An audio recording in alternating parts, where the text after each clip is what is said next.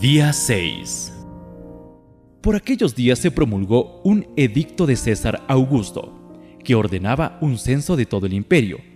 Este primer censo se hizo cuando Quirino era gobernador de Siria.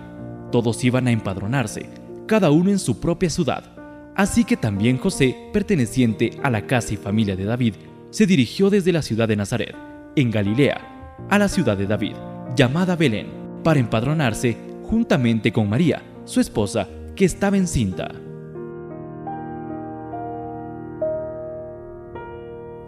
Dios te salve María, llena eres de gracia, el Señor es contigo, bendita tú entre todas las mujeres, y bendito es el fruto de tu vientre Jesús. Santa María, Madre de Dios, ruega por nosotros los pecadores, ahora y en la hora de nuestra muerte. Amén.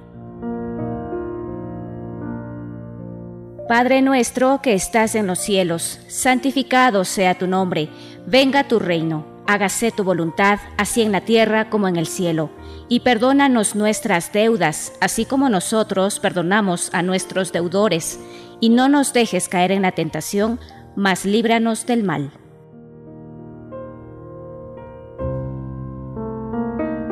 Gloria al Padre, gloria al Hijo y gloria al Espíritu Santo, como era en el principio, ahora y siempre, por los siglos de los siglos. Amén.